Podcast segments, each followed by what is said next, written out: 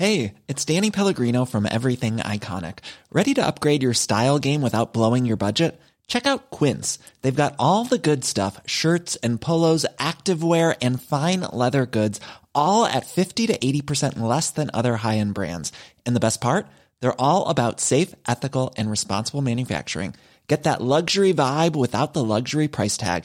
Hit up quince.com slash upgrade for free shipping and 365 day returns on your next order. That's quince.com slash upgrade. 140 000 personnes selon les organisateurs, 30 000 selon la police ont défilé ce dimanche à Paris pour une marche contre la vie chère et l'inaction climatique. Une manifestation organisée par la NUPES dans un contexte de grogne générale. Des incidents ont éclaté le long du cortège, une marche qui intervient avant la mobilisation de mardi à l'appel des syndicats. Toujours plus de difficultés dans les stations-service de France. Elisabeth Borne envisage des réquisitions en cas de situation très tendue, alors que la grève se poursuit dans les raffineries Total Energy. Le gouvernement et les MEDEF parlent de blocage inexcusable. Sur le terrain, la galère continue, notamment pour les routiers. On le verra. La France commémorait ce dimanche les deux ans de l'assassinat de Samuel Paty, le professeur d'histoire-géographie décapité par un Tchétchène islamiste. Plusieurs hommages ont eu lieu ce dimanche dans le collège de Conflans-Sainte-Honorine où il enseignait, mais aussi dans la commune où il habitait. Le Paris Saint-Germain remporte le classique face à l'Olympique de Marseille, une victoire 1 à 0 au Parc des Princes. Les Parisiens prennent seuls la tête du championnat les Marseillais reculent à la quatrième place.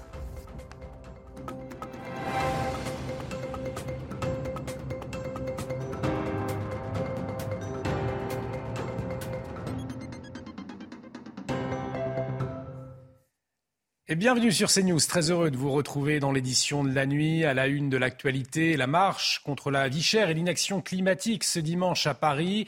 Près de 30 000 personnes présentes selon la police, 140 000 selon les organisateurs.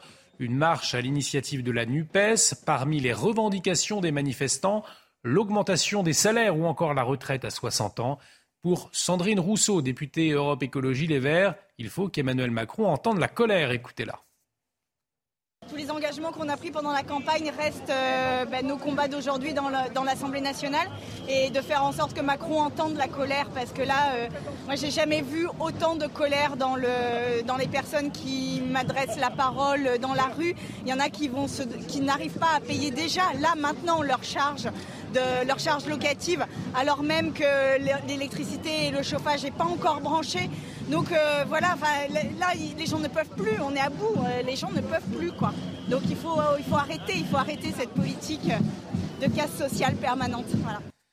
Une manifestation très politique et un moyen pour le leader Jean-Luc Mélenchon de se relancer. Les précisions du Han Usaï qui a suivi le cortège. Jean-Luc Mélenchon a qualifié cette marche contre la vie chère et contre l'inaction climatique de succès indéniable. Le leader de la France insoumise, qui au-delà de la mobilisation contre la politique du gouvernement, a essayé de tourner une page politique, la page des scandales, des affaires Katnins, des affaires Bayou. Il a voulu montrer en s'affichant aux côtés d'Olivier Faure, le premier secrétaire du Parti socialiste, aux côtés de leaders de gauche, qu'il pouvait encore être utile à son parti politique, la France insoumise. Il a tenté de montrer qu'il avait toujours une utilité, donc après les dernières semaines difficiles, une utilité dans la vie politique française on verra si l'avenir lui donne raison. En tout cas, Jean-Luc Mélenchon a estimé que le jour de cette marche ce dimanche était le jour 1. Le jour 2, ce sera demain, dit-il, car Jean-Luc Mélenchon, on est persuadé, la première ministre Elisabeth Borne utilisera à l'Assemblée nationale le 49-3 pour tenter de faire adopter le budget. Et puis le jour 3, ce sera mardi, le jour de la grève nationale, de la mobilisation, grève générale, a dit Jean-Luc Mélenchon, organisée par les euh, syndicats. Jean-Luc Mélenchon qui estime que nous vivons en ce moment une sorte de moment historique. La semaine à venir sera quelque part inédite. Nous n'en avons pas vécu comme celle-là depuis longtemps. Jean-Luc Mélenchon qui sent en ce moment se transformer, monter dans le pays une sorte de front populaire. Et des débordements en marge du cortège qui rejoignait la place de la Nation à la Bastille avec la présence notamment d'individus vêtus de noir et masqués pour certains. Ils ont vandalisé une agence de la Société Générale. Certains ont réussi à s'introduire dans la banque. Des slogans anticapitalistes ont été tagués sur des abribus, des façades et des vitrines de banques. Au moins deux manifestants ont été blessés, dont un qui a reçu un projectile sur la tête et des affrontements avec les forces de l'ordre. Vous le voyez sur ces images. Et cette marche qui survient à l'approche de la journée de mobilisation interprofessionnelle de mardi, une manifestation organisée par les syndicats CGT, FO Solidaire, FSU, ainsi que des mouvements de jeunesse, une grève qui pourrait toucher beaucoup de secteurs et donc beaucoup de Français. Alors, euh, comment se préparent les Parisiens avant de cette journée tant redoutée? Quentin Gribel et Pierre Emco. Pour cette jeune femme, se déplacer dans Paris rime avec transport en commun. Alors l'application que je regarde euh, tous les matins, c'est euh, Bonjour RATP. Voilà. Et puis je regarde s'il n'y a pas des problèmes sur ma ligne, etc.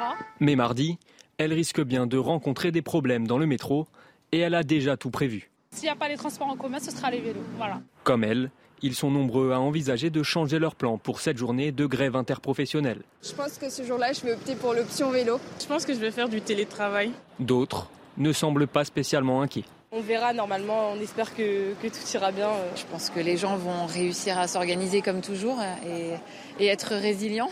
Mais les transports ne sont pas les seuls secteurs touchés. On a deux enfants euh, en bas âge, donc ce qu'on espère surtout c'est que l'école va fonctionner.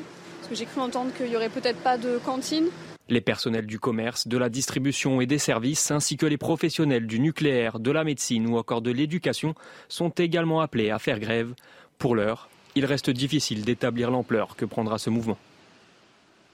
En attendant, c'est toujours la galère pour les automobilistes avec la grève dans les raffineries de Total Energy. La situation s'est même dégradée avec 30% de stations-service en difficulté dans le pays contre 27 samedi. Euh, ce dimanche soir, Elisabeth Borne a prévenu il y aura de nouvelles réquisitions de salariés de dépôts pétroliers en cas de tension. La Première ministre qui a annoncé par ailleurs la prolongation de la ristourne de 30 centimes à la pompe de l'État jusqu'à mi-novembre en assurant que Total allait également prolonger sa remise de 20 centimes.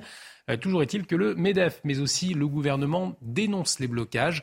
Gabriel Attal, invité euh, ce dimanche du grand interview CNews Europe 1 Les Échos, a jugé la situation inacceptable. Écoutez-le.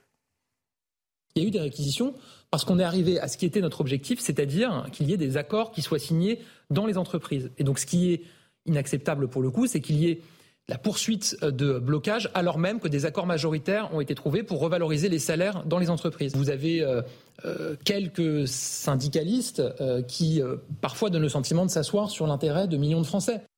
Sur le terrain, les automobilistes toujours pénalisés et de nombreux professionnels ne peuvent plus travailler comme les transporteurs routiers. Ils tirent la sonnette d'alarme, un sujet signé Inès Alicane.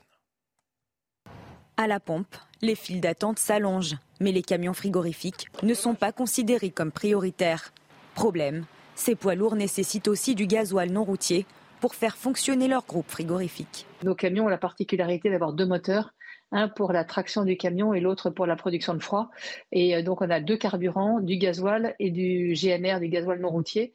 Euh, et même si on avait du gasoil pour rouler, si nous n'avions pas de GNR pour produire le froid, ben nous ne pourrions pas risquer la santé euh, de nos concitoyens en, en ne préservant pas une chaîne du froid irréprochable. Une problématique qui pourrait impacter la livraison dans la grande distribution, mais aussi dans les pharmacies, où l'inquiétude grandit et fait craindre un retard de la prise en charge des vaccins et des médicaments. Cette pénurie, c'est pas demain qu'elle va arriver, elle est déjà là.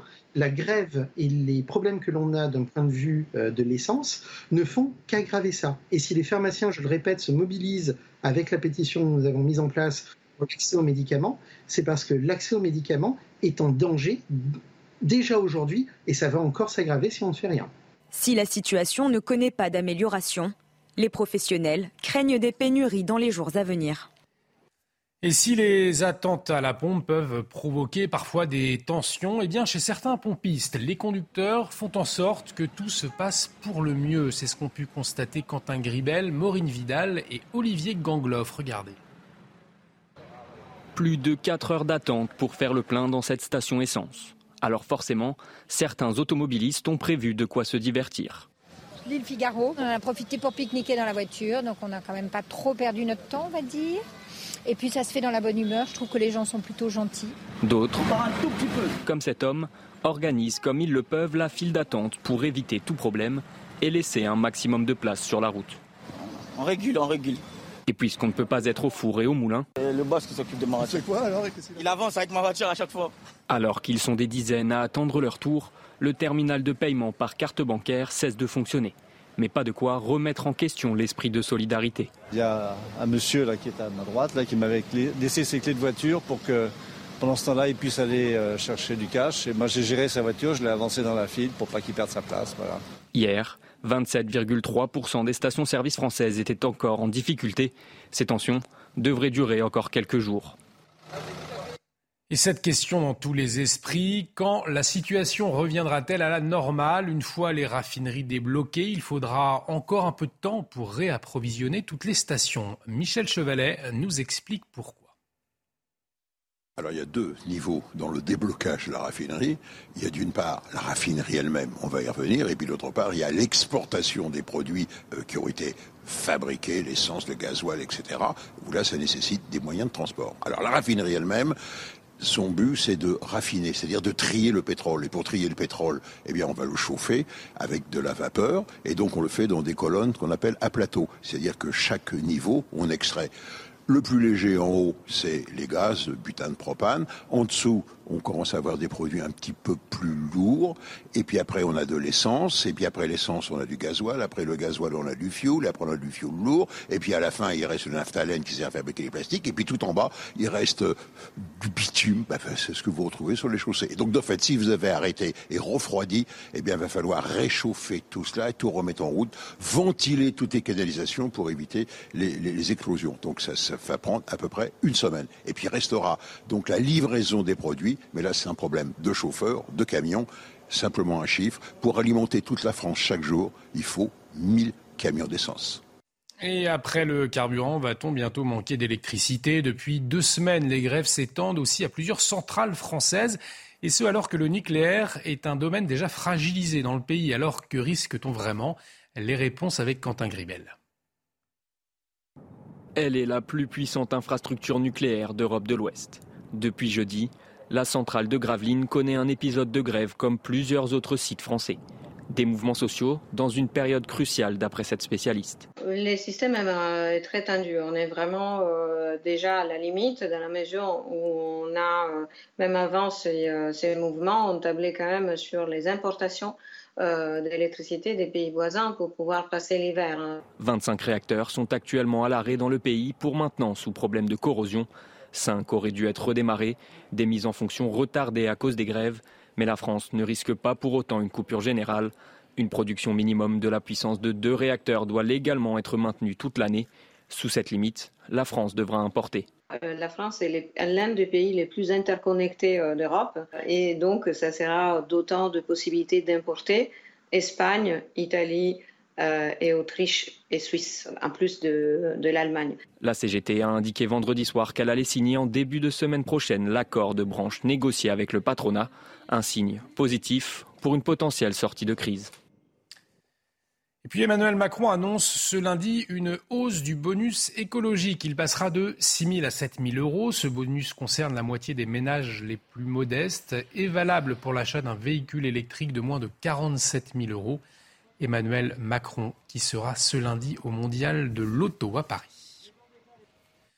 Deux ans après l'assassinat de Samuel Paty, plusieurs hommages rendus ce dimanche. Emmanuel Macron a publié sur les réseaux sociaux une vidéo d'hommage au professeur tué par un islamiste tchétchène. Et puis ce dimanche, en fin d'après-midi, une cérémonie a été organisée à Conflans-Sainte-Honorine, dans le collège où exerçait Samuel Paty, en présence des élèves, des professeurs et des autorités locales. Et puis, plus tôt dans la journée, une autre cérémonie également à Éragny-sur-Oise. C'est la commune où habitait Samuel Paty. Un cortège a rejoint le cimetière de la commune où repose le professeur d'histoire-géographie. De nombreux habitants ont tenu à être présents à cet hommage et restent, vous allez le voir, sous le choc deux ans après. C'est important pour moi parce que j'étais euh, professeur et donc euh, j'ai besoin euh, de me recueillir d'abord pour mes propres souvenirs, mais pour Monsieur Paty qui a été particulièrement courageux. Pour le respect de la laïcité, d'une part, pour la liberté donc pour un enseignant de, de pratiquer son enseignement sans contrainte. C'est toute notre histoire. Samuel Paty n'aurait pas dû mourir. Il disait que la vérité. Et je suis triste. Depuis deux ans, je suis triste. Et cette triste date anniversaire intervient alors que les atteintes à la laïcité sont en augmentation, selon les derniers chiffres du ministère de l'Éducation. Dans une tribune publiée dans le JDD, Michel Taube, fondateur d'Opinion Internationale, et Frédéric Thiriez, avocat au Conseil d'État et à la Cour de cassation, demandent une révision de la Constitution pour renforcer le principe de laïcité. Ils dénoncent un islam anti-républicain qui s'opposerait au principe de laïcité en France. On écoute Michel Taube premier article, c'est d'obliger tous les partis politiques à respecter la laïcité. Et ensuite, et surtout, de dire très clairement que la liberté religieuse, elle est fondamentale, mais que lorsqu'elle s'exerce et qu'elle porte atteinte à la dignité humaine, à l'égalité homme-femme, euh, euh, à la laïcité, elles ne peuvent pas s'exprimer. Je pense que c'est absolument indispensable parce qu'encore une fois, le droit, ne s'est pas adapté suffisamment à l'évolution de la société française où les atteintes à la laïcité sont extrêmement nombreuses. Dans l'actualité internationale à présent, en bref et en images, en Iran, au moins quatre détenus sont morts et une soixantaine de blessés dans un incendie à la prison d'Evin à Téhéran. L'incendie qui s'est déclenché ce samedi, tout juste un mois de protestation contre la mort de la jeune iranienne Masha Amini. Parmi les prisonniers des villes figure l'universitaire franco-iranienne Fariba Adelka. Alors Paris exige que Téhéran assure la sécurité des détenus français. En Chine, Xi Jinping a ouvert le 20e congrès du Parti communiste. Près de 2300 membres du PCC sont réunis à Pékin où le président chinois et secrétaire général du parti est assuré d'être reconduit dans ses fonctions. En ouverture, il a fermement défendu sa politique draconienne de lutte contre le Covid-19.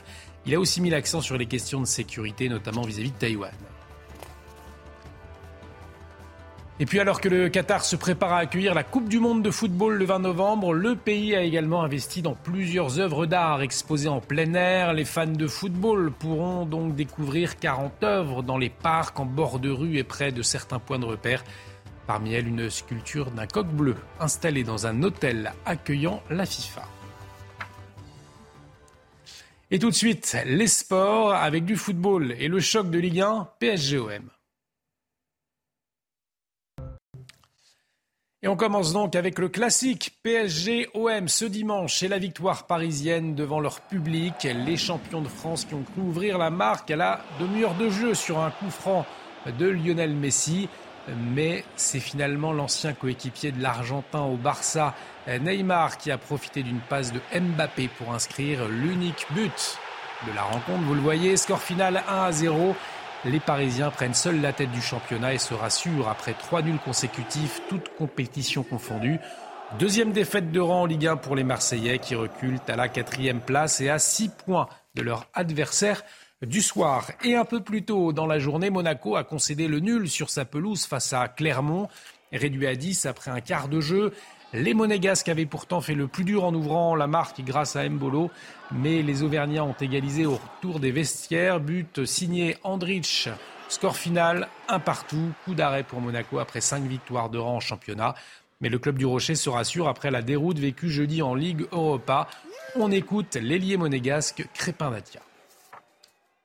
Moi, je salue la combativité parce que l'esprit d'équipe a été là. On savait qu'on allait souffrir, mais on a tout donné. Il faut saluer cela après euh, la déroute en Europa, en League. C'est pas facile, mais euh, on, avait à cœur de gagner ce match. Voilà, le rouge ne nous, a pas arrangé, mais il faut saluer la combativité de l'équipe. Je pense qu'on a été solidaires et on a fait les efforts tous ensemble. Et on part en Espagne quelques heures avant le classique. Se disputait le 250e classico entre le Real Madrid et Barcelone. Un choc qui a tourné à l'avantage des Madrilènes. 3 buts à 1. Karim Benzema a ouvert la marque. De quoi rassurer l'ancien lyonnais avant la cérémonie du Ballon d'Or qui pourrait le couronner ce lundi. Les deux autres buts du Real sont signés Valverde et Rodrigo. Les Madrilènes en profitent pour prendre seuls les commandes de la Liga avec trois points d'avance sur le Barça. En revanche, semaine cauchemar pour les Catalans, déjà éliminés de la Ligue des Champions cinq jours plus tôt. Et de la MotoGP à présent ce week-end sur Canal+. Se disputait le Grand Prix d'Australie. Et c'est Alex Rins qui s'est imposé. L'Espagnol a devancé le sextuple champion du monde, Marc Marquez, pour s'offrir un quatrième succès dans la catégorie reine. Euh, Fabio Quartararo a connu de son côté une course cauchemar, mal embarqué après un mauvais départ. Le champion du monde en titre a chuté et abandonné. Et surtout, le Français a perdu la tête du championnat au profit de son rival Francesco Bagnaia. Le récit de Justine Even. C'est un Grand Prix qui vire au cauchemar, une première place au championnat qui s'éloigne. Fabio Quartararo, leader avant le départ, ne marque aucun point en Australie. J'ai freiné exactement pareil, mais je suis ressorti beaucoup plus vite du virage 1 et j'ai fait cette erreur, donc euh, ça peut arriver. C'est toujours pas fini, il reste, il reste deux courses, donc euh, voilà, maintenant il va falloir être, euh, être concentré, essayer de, de faire du mieux. Son principal rival, Francesco Bagnaia, saute sur l'occasion. Montant leader de la course, il termine troisième et compte désormais 14 points d'avance au classement. I started the race thinking just on a win. And uh, when I see get, that he was out of the race, I just I was just uh, thinking on the race at the maximum possible without taking risk. Le pilote Ducati confirme sa bonne forme. À l'issue du Grand Prix d'Allemagne le 19 juin, Bagnaia comptait 91 points de retard au championnat. En Malaisie, Bagnaia pourrait remporter son premier titre de champion du monde en catégorie reine s'il inscrit 11 points de plus que Fabio Quartararo. Mais tout est encore possible lors de ces deux dernières étapes de championnat. 50 points sont encore à distribuer. Et restez avec nous sur CNews dans un instant. On revient sur la marche contre la vie chère organisée par la NUPES ce dimanche dans un contexte de grogne sociale. Retrouvez tous nos programmes et plus sur cnews.fr.